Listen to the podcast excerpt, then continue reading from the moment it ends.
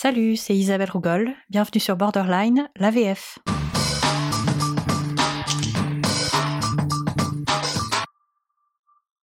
Alors, je crois qu'il faut que je me présente d'abord. Euh, je suis journaliste indépendante, basée à Londres, formée aux États-Unis, passée par l'Australie, le Cambodge. Voilà, donc une vie passée à enjamber les frontières, avec une carrière surtout anglophone. Et Borderline, c'est mon podcast en anglais pour les citoyens du monde. Euh, Defiant Global Citizen, j'appelle ça, les, les citoyens du monde rebelles, réfractaires. Voilà, envie un peu de faire un pied de nez à, à cette tendance un peu globale à se renfermer, à, à pointer du doigt ce globalisme, entre guillemets, qu'on ne comprend pas. Euh, donc c'est un podcast pour les gens voilà, qui enjambent les frontières, qui ne s'arrêtent pas à un pays pour faire leur vie. Et puis tous ceux aussi qui sont juste euh, curieux. Et donc on parle de géopolitique, d'immigration, euh, voilà, de tas de sujets qui peuvent intéresser les citoyens du monde. Et comme un bon quart de mes auditeurs sont français, j'ai eu envie de faire une version pour eux, euh, pour vous, pour moi aussi, parce que ça fait du bien un peu de parler français et de faire en fait un, pont entre les mondes. C'est vraiment ça que j'aime dans le journalisme. Bill Keller, qui était euh, le rédacteur chef du New York Times, lui-même euh, correspondant à l'étranger de carrière, disait c'est un journalisme d'explication. Voilà, on prend son pied en, expliquant les choses. C'est pas un journalisme de scoop comme le journalisme politique.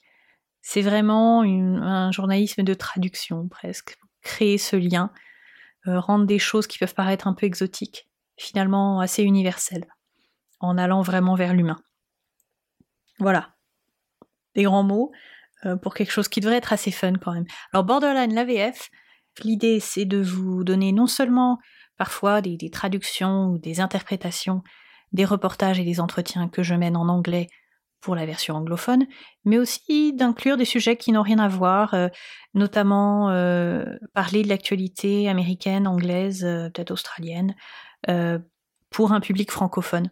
Voilà, pour des sujets qui n'auraient pas forcément un sens pour un public anglophone et, vice-versa. Et c'est le cas aujourd'hui, parce que j'ai vraiment envie de vous parler aujourd'hui de Ruth Bader Ginsburg.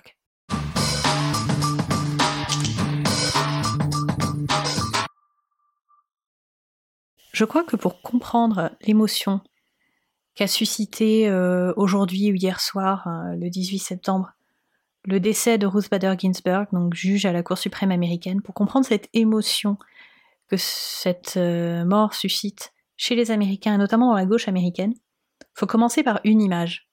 Cette image, c'est un mime sur Internet, une de ces images qui circulent euh, beaucoup sur les réseaux sociaux. Euh, c'est un dessin de cette femme, cette très petite femme, derrière ses grosses lunettes, avec sa robe noire de magistrate et son col en dentelle. Et puis sur la tête, un peu de travers, une couronne en or, super bling. Et cette image, c'est euh, celle de The Notorious RBG. Donc RBG, c'est RBG, ce sont ses initiales. Et c'est une référence à Notorious B.I.G., le célèbre rappeur. Et c'est un surnom qui a été donné à Rose Bader Ginsburg il y a une quinzaine d'années maintenant, à la base par une étudiante en droit qui avait découvert ça, et puis ça a cartonné, elle en a même fait une, une biographie, et c'est devenu le titre de la biographie de Rose Bader Ginsburg et l'image euh, de la couverture. Et puis ça a juste cartonné sur Internet. Ça a circulé euh, absolument partout et c'est devenu euh, un, mime absolu avec beaucoup de, gifs aussi de Rose Bader Ginsburg. et elle en a beaucoup joué, elle aussi, avec beaucoup d'humour. et elle, elle, est vraiment devenue une icône dans la culture pop américaine. Elle a eu un documentaire sur sa vie qui a cartonné, où on la voit euh, presque presque octogénaire en train de faire son sport à la salle de à la salle de gym avec son entraîneur, avec son coach, qui en a lui aussi évidemment sorti un bouquin sur euh, les pratiques sportives de de Ruth Bader Ginsburg. Donc vraiment un petit bout de femme impressionnant. Euh, moi j'en ai un magnète sur mon frigo, un dessin comme ça, une caricature de Ruth Bader Ginsburg. C'est un truc que j'avais acheté avec une amie américaine au moment de la marche des femmes euh, qui a suivi l'inauguration de Donald Trump en 2017. Je sais pas si vous imaginez, vous, avoir une caricature d'un membre du Conseil constitutionnel sur votre frigo. c'est un truc qu'on n'imagine pas du tout. Alors c'est vrai que les, juges de la Cour suprême sont un petit peu plus connus, les Américains, que chez nous, le Conseil constitutionnel, qui n'est pas exactement équivalent, mais enfin qui s'en rapprocherait le plus. Euh, mais, aucun juge, même s'ils sont un petit peu plus connus, aucun juge n'est aussi connu et aussi iconique, on va dire, et, populaire que Ruth Bader Ginsburg. Et donc, ce dont je veux vous parler aujourd'hui, c'est comment elle en est arrivée à cette popularité, qui elle était, et, euh, pourquoi une telle émotion euh, en Amérique après sa mort. Voilà. Ruth Bader Ginsburg est arrivée à la Cour suprême en 1993 sous Bill Clinton. C'est donc Bill Clinton qui l'a nommée, puis elle a été confirmée par le Sénat, hein, c'est le, processus habituel. Elle était la seconde femme à rejoindre euh, la Cour suprême, qui est une cour qui se compose de neuf magistrats nommés normalement à vie. Alors ils peuvent euh, prendre leur retraite, certains l'ont fait, euh, mais sinon ils ont un mandat jusqu'à ce que mort s'en suive, on va dire, et, et Ruth Bader Ginsburg est restée sur la, sur son siège, comme on dit, à la Cour suprême euh, jusqu'à sa mort hier. Euh, elle est la seconde femme à rejoindre la Cour suprême, donc euh, c'est en fait les républicains qui ont nommé la première, c'était Sandra Day O'Connor, nommée par Reagan, un peu plus conservatrice de, tempérament, on va dire, que, que Rose Bader Ginsburg, même si elle aussi à sa manière a bien sûr avancé la cause des femmes. En fait, les démocrates se sont fait un peu coiffer au poteau sur, euh, ce moment historique qui est de nommer une femme à la Cour suprême, tout simplement parce que pendant presque trois décennies, ils n'ont nommé personne à la Cour suprême, entre Lyndon Johnson dans les années 60 et euh, bah, Bill Clinton dans les années 90, puisque ben, le seul président démocrate à ce moment-là, ça a été Carter pendant cette période, et Carter n'a pas eu l'occasion pendant son mandat de nommer euh, un juge à la Cour suprême. Voilà, donc quand elle arrive, elle a déjà 60 ans, c'est un petit bout de femme qui fait 1m50, 45 kg tout mouillé, une toute petite voix, euh, quelqu'un de plutôt conciliant finalement, et on s'est un peu demandé ce qu'elle venait faire là.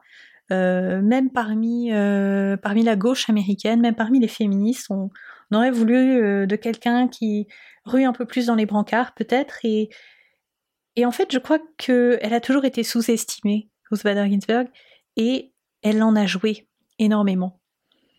Euh, c'est quelqu'un qui, dans sa carrière, en fait, a, su trouver les, fissures où elles existaient et, pénétrer dans ces fissures euh, pour faire éclater euh, la roche.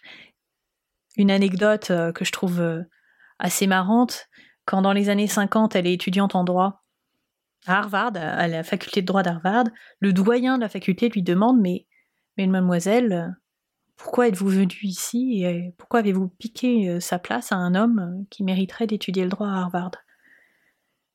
Et euh, toute innocente, elle dit Mais monsieur, c'est pour mieux comprendre mon époux qui est lui-même étudiant en, droit et avoir plus d'empathie envers sa situation. voilà, donc je suis sûre qu'elle n'en pensait pas moins, mais elle, savait jusqu'où pousser et elle a toujours gardé énormément d'humour. Ruth Bader Ginsburg était aussi une bête de travail. Elle euh, a fait ses études de droit, euh, d'abord à Harvard, puis elle a transféré à Columbia. Elle a fini major de promo, alors qu'elle était maman d'une très, très petite fille pendant ses études, et que son mari lui-même étudiant euh, a été diagnostiqué d'un cancer pendant sa troisième année. Et donc elle a passé toutes ses études à s'occuper de sa fille après les cours, à être infirmière pour son mari qui bataillait euh, un cancer et euh, à dormir euh, deux heures par nuit. Mais, elle est arrivée au bout et, elle, a, bataillé pour faire carrière dans un, monde du droit qui était encore quand même très misogyne. Elle n'a pas obtenu tout de suite d'emploi de, dans les grands cabinets d'avocats mais euh, elle en a tiré euh, une vraie détermination, détermination qui vient, euh, même de, plus loin. sa mère était aussi un personnage assez intéressant, elle-même très intelligente, lectrice assidue qui emmenait beaucoup sa fille à la, bibliothèque. mais qui elle-même n'avait pas pu étudier parce que dans sa famille, on gardait l'argent pour les études des garçons. Et elle est décédée d'un cancer, elle aussi, décidément, la veille du jour où Ruth Bader Ginsburg euh, obtenait son diplôme euh, de lycée, son, sa graduation, hein, l'équivalent du, baccalauréat en France. Et en fait, elle avait mis de côté secrètement de l'argent pour que sa fille puisse étudier. Voilà, donc il y a une longue lignée de, de nanas qui en veulent euh, chez, les, chez les Bader. Donc avant d'être à la Cour suprême en tant que juge, Ruth Bader Ginsburg y est en tant qu'avocate. Dans les années 70, elle euh, apparaîtra devant la Cour suprême six fois comme euh, avocate. Euh, elle gagnera cinq fois. À chaque fois sur des sujets et des, des, cas qui cherchaient à faire avancer la cause des femmes. Mais elle a toujours défendu un féminisme très inclusif et elle a toujours une démarche très stratégique. Par exemple, le deuxième cas qu'elle a défendu devant la Cour suprême, c'était le cas d'un homme, un veuf, jeune père, à qui on refusait euh, des, des allocations, forme de pension de reversion si vous voulez, euh, en tant que, que père veuf, puisqu'elles étaient réservées aux femmes veuves, et que on partait du principe que ce qu'une femme aurait pu ramener à la maison, finalement, c'était pas grand-chose. Donc, euh, il n'y avait pas de raison de donner une pension de reversion à un, parent euh, isolé qui serait un homme. Elle a défendu cet homme qui voulait avoir le droit à une allocation pour pouvoir rester à la maison, élever son, fils. Et elle a gagné.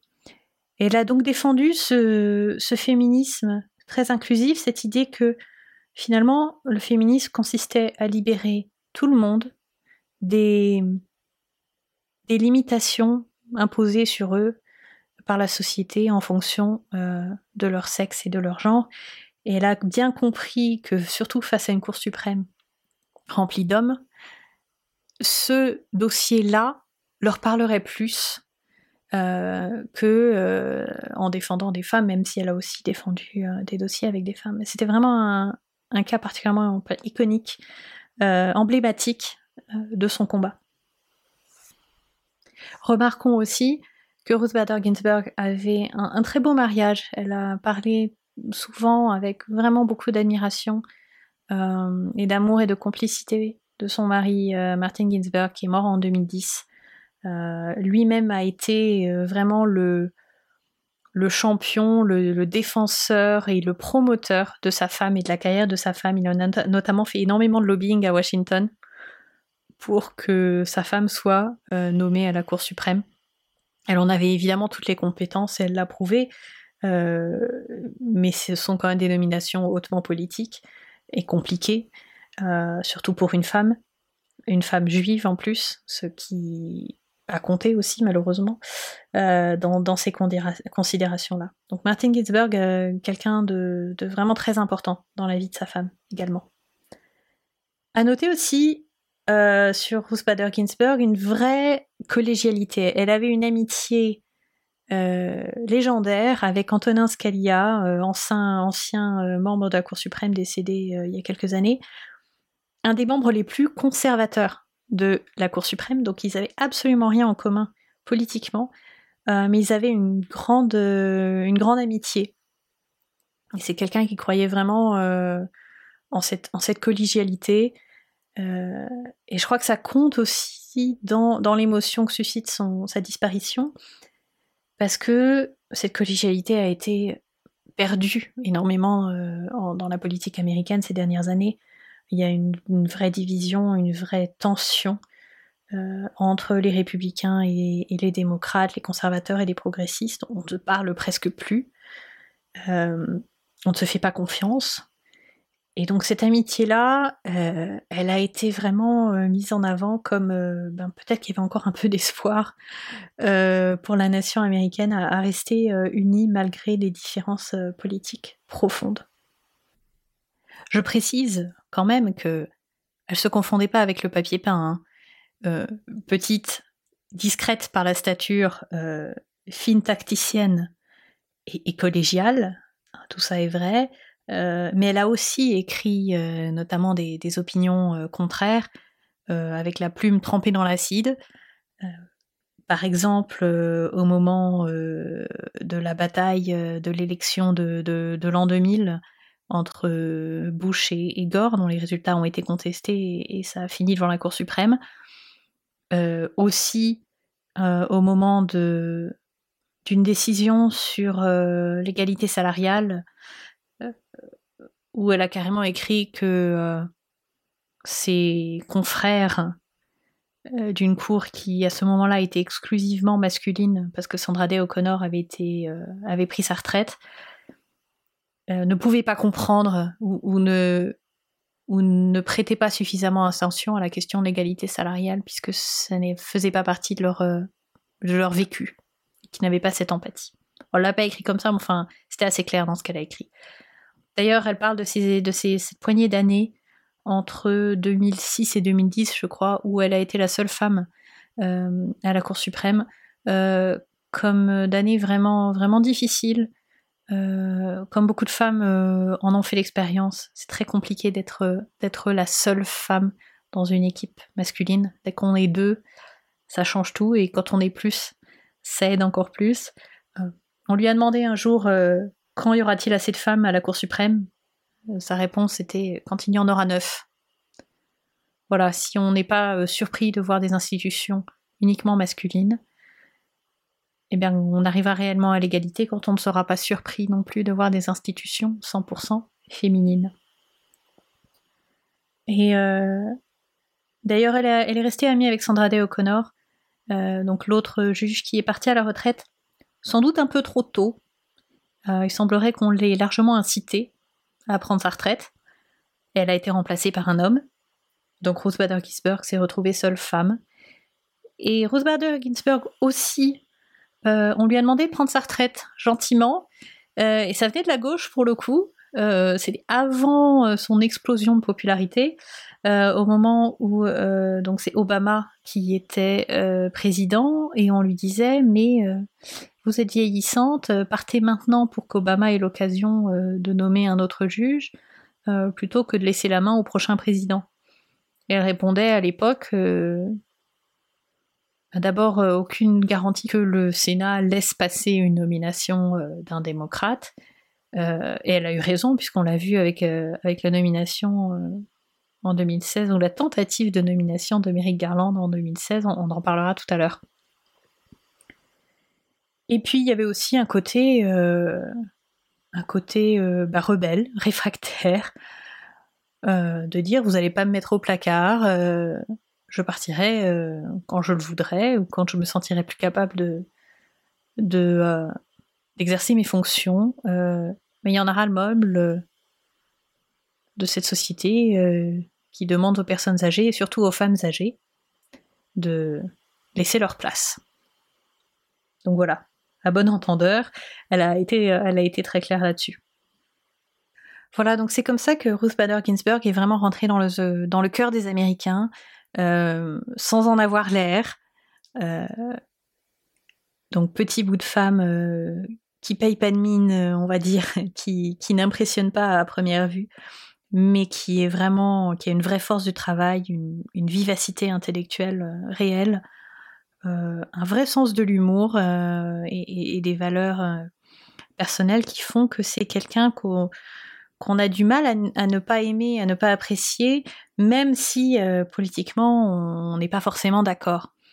Et en fait, en ça, elle rejoint euh, quelques autres euh, personnages de la vie politique américaine, forcément plus âgés parce que ça vient avec avec beaucoup d'années sur la scène publique et et puis avec cette cette sagesse de l'âge qui fait que qu'on serait un peu mal placé de, venir leur chercher des noises. Je sais pas si vous vous souvenez, mais il y a, quelques semaines seulement, même si ça paraît euh, une autre année, euh, c'est John Lewis qui est décédé, euh, ce représentant de l'État de Georgia, noir américain, grande figure du mouvement pour les droits civiques aux États-Unis. Et quand il est décédé, je me souviens, en fait, euh, j'avais scripté, euh, commencé à scripter un, pilote pour ce podcast, qui finalement euh, n'a pas vu le jour. Et, je m'étais dit, en fait, avec la, mort de John Lewis, les Américains, ils ont perdu un grand-père. C'est vraiment cette, figure tutélaire pour, pour les Américains et respectée. Et je m'étais dit, s'il y a une grand-mère, ça ne peut être que Ruth Bader Ginsburg donc voilà, en fait, cette année, les Américains ont perdu euh, leur grand-père et leur grand-mère. Euh, ces figures vraiment euh, tutélaires, profondément aimées. Alors, bon, dans le cas de John Lewis et Ruth Bader Ginsburg, plutôt par la gauche, mais, il y en avait aussi à droite, même si moins, parce que la droite est quand même très, très, très, très à droite maintenant. Mais quelqu'un comme John McCain avait ce, côté, voilà, respecté par tous, même quand on n'était pas d'accord avec lui politiquement. Et donc pour la gauche américaine cette année, euh, voilà, il y a eu la perte de John Lewis, il y a eu la perte de Ruth Bader Ginsburg, il y a eu la perte aussi euh, beaucoup plus jeune euh, de Chadwick Boseman, l'acteur qui a joué Black Panther, qui était vraiment quelqu'un avec une, stature, une carrure. il avait beau avoir que la quarantaine, c'était vraiment une, figure très importante. ce rôle de Black Panther a été tellement essentiel euh, pour euh, la communauté noire américaine et, même au-delà. Moi, c'est une mort qui m'a beaucoup touchée. Donc voilà, donc ça fait une année 2020 déjà compliquée pour toutes les raisons que vous connaissez et, et, euh, trois, une troisième perte très dure pour la gauche américaine. Et cette perte, maintenant, elle devient une bataille politique. Ça a déjà commencé, hein, on n'attend même pas les funérailles puisque ben, pour remplacer euh, Ruth Bader Ginsburg, euh, il faut nommer un nouveau juge ou une nouvelle juge. Et euh, ben, comme je l'ai expliqué tout à l'heure, c'est le privilège du président que de nommer ce candidat qui ensuite est confirmé par le Sénat. Alors le président, évidemment, ben, c'est Donald Trump. le Sénat, il est à majorité républicaine. Donc les républicains ont l'opportunité de nommer un juge conservateur à la Cour suprême euh, qui aura une influence potentiellement pour euh, deux décennies, voire plus. Et euh, bah déjà récemment, les républicains ont nommé Brett Kavanaugh, et ça a été vraiment un déchirement dans la société américaine que la nomination de ce juge qui avait une casserole, une grosse casserole, une accusation de, de viol, qui n'a pas pu être prouvé puisque ça remonte à ses années étudiantes, mais euh, la, victime euh, présumée euh, a fait le geste de venir témoigner devant le Sénat. Ça a été très violent et, réellement, réellement un déchirement dans la société américaine. Et donc, ben, finalement, de Kavanaugh est passé, puisque de toute façon, avec un, un Sénat majoritairement républicain et acquis à sa cause, c'était euh, presque joué d'avance. Donc là, l'opportunité à nouveau pour euh, les républicains de faire la même chose. On parlait tout à l'heure d'Antonin Scalia.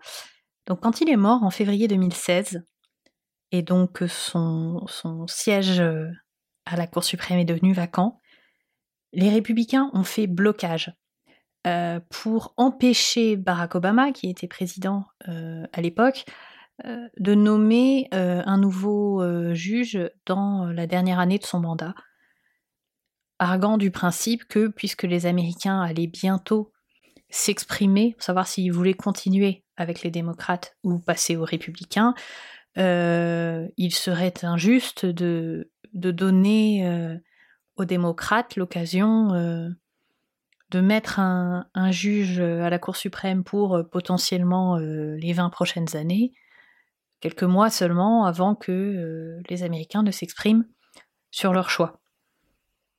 Argument spécieux, étant donné que bah, ça n'avait jamais été fait euh, comme ça, euh, et puis qu'il restait quand même, donc c'était en février, donc il restait encore neuf mois avant l'élection et, presque une année entière, onze mois du, mandat de, Barack Obama, mais comme les républicains euh, avaient la majorité au Sénat, et sous la, direction euh, du leader de cette majorité, euh, Mitch McConnell, ils pouvaient faire blocage, ils, ont fait blocage, ils ont fait blocage violemment. Et Mitch McConnell, c'est quelqu'un, il faudra faire un podcast sur lui aussi un jour.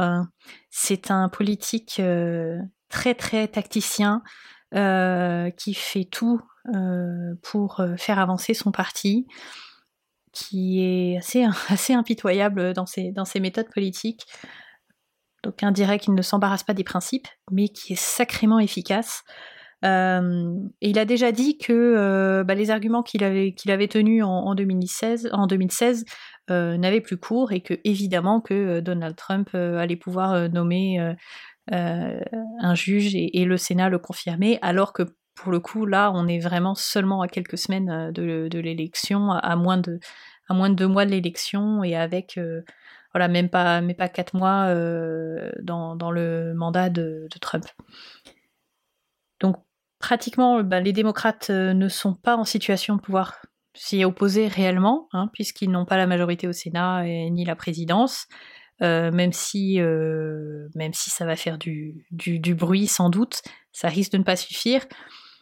Et c'est vrai que du coup, euh, la mort de Ruth Bader Ginsburg euh, est un coup encore plus, encore plus pénible pour la gauche américaine, qui, euh, bah, qui voit venir l'élection, qui a peur, hein, soyons, honnêtes, qui a peur de, d'une réélection de Donald Trump, même si Joe Biden est en tête dans les sondages.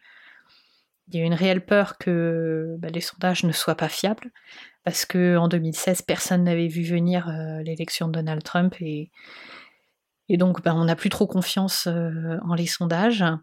Peur de problèmes quant à la tenue des élections euh, étant donné l'épidémie. Peur que euh, Donald Trump refuse le résultat, même si il aurait bien du mal quand même à se maintenir. Il reste quand même des institutions démocratiques qui tiennent la route aux, États-Unis. mais voilà, pour la, pour la gauche américaine, il, voit venir, venir une, Cour suprême résolument conservatrice pour, euh, pour des décennies à venir, hein, parce qu'il y a des juges, euh, bah, notamment Brett Kavanaugh, euh, jeunes, relativement jeunes, et la Cour suprême a, un poids énorme, établit une jurisprudence qui a un poids énorme dans, dans, la loi américaine, beaucoup plus que ce qu'on peut imaginer dans une constitution comme la constitution française, et notamment sur des sujets de société assez vitaux comme l'accès à l'avortement, euh, le, mariage, le mariage gay avait été une mariage pour tous avait été une décision de la Cour suprême. Voilà. Donc euh, donc euh, c'est une bataille de plus dans, le paysage politique américain qui est déjà déjà très divisé. Et, Donald Trump ne, sera sans doute pas du genre à choisir un candidat consensuel. Voilà, donc voilà où on en est euh, aux États-Unis euh, avec ce, décès. C'est d'autant plus, euh, c'est d'autant plus poignant et, tristement ironique que Ruth Bader Ginsburg s'accrochait depuis depuis longtemps. Elle a eu des, soucis de santé ces dernières années, même si même si sa mort a été une surprise pour beaucoup. Et à chaque fois que dans l'actu, on, voyait euh, une annonce sur un, sur un problème de santé de Ruth Bader Ginsburg. Tous les Américains sur les réseaux sociaux tout de suite étaient ah surtout pas maintenant, tiens bon Ruth, euh, il faut encore, il faut tenir le coup euh, jusqu'à novembre 2020 ou jusqu'à janvier 2021. Et elle-même, qui forcément ne s'exprimait pas beaucoup sur la politique, de par la réserve que lui imposait sa fonction, elle a quand même laissé un message, une phrase à sa fille à transmettre au peuple américain. Elle a dit mon souhait le plus cher, le plus fervent, et que je ne sois pas remplacée avant que soit installé un nouveau président. Voilà, donc elle était très claire. Euh, évidemment, c'est pas elle qui choisit, et, ça ne risque, ça risque de, ne pas être possible. Mais c'est vraiment euh, bah, d'autant plus émouvant que cette femme qui s'est vraiment accrochée, bah, finalement n'a pas pu tenir jusqu'à jusqu'à janvier. Voilà pour aujourd'hui, c'était Borderline AVF. Euh, j'espère que vous avez apprécié, que vous en avez appris un petit peu sur, euh, sur Rose Bader Ginsburg, qui était vraiment une, icône euh, féministe étonnante que j'ai pris plaisir à vous faire découvrir. Borderline et SAVF sont des productions One Lane Bridge. Vous retrouverez les podcasts et tout le reste sur borderlinepod.com. À bientôt!